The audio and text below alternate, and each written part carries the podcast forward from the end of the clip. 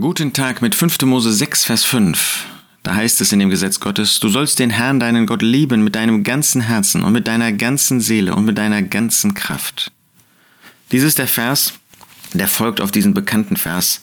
Höre Israel, der Herr unser Gott ist ein Herr.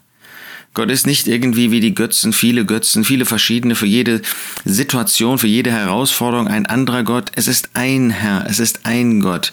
Es ist Yahweh, es ist Jehova, es ist der eine, der sich seinem Volk zugewandt hat, der für jede Lebenssituation die rechte Antwort war und die rechte Antwort hatte. Und jetzt war die Aufgabe der des Volkes Israel, derer, die in Israel auf Gott warteten, die in Israel mit Gott lebten, dass sie diesen Herrn, Yahweh, ihren Gott liebten mit dem ganzen Herzen. Nun, das war Gesetz.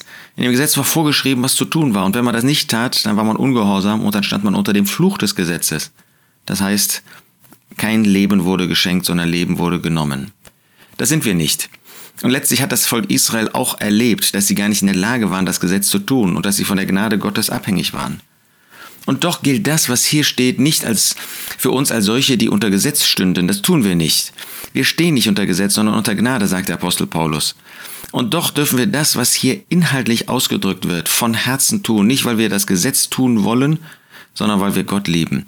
Weil wir den lieben, der seinen eigenen Sohn für uns gegeben hat. Weil wir den lieben, der alles gegeben hat, sich selbst in der Person des Herrn Jesus. Und deshalb lieben wir ihn mit unserem ganzen Herzen. Wir wollen in unserem Herzen nichts anderes haben als Gott, als Christus, der Gott offenbart hat. Ja, die Herzen sprechen von den Entscheidungen des Lebens. Wir wollen die Entscheidung des Lebens mit Gott, mit dem Herrn Jesus fällen. Wir wollen danach prüfen, ist es etwas, was uns mit dem Herrn Jesus leben lässt, was uns näher innerlich zu dem Herrn Jesus bringt.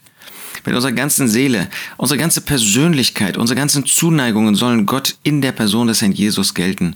Wen sollten wir lieben, wenn nicht ihn, der sich für uns hingegeben hat? Und mit unserer ganzen Kraft, was wir tun können für Gott, das wollen wir für Gott tun und nicht für Menschen. Das wollen wir für ihn tun, um ihn zu ehren und nicht um uns selbst in den Mittelpunkt zu stellen oder etwas für uns zu suchen. Du sollst den Herrn, deinen Gott, lieben mit deinem ganzen Herzen und mit deiner ganzen Seele und mit deiner ganzen Kraft. Er ist es wert.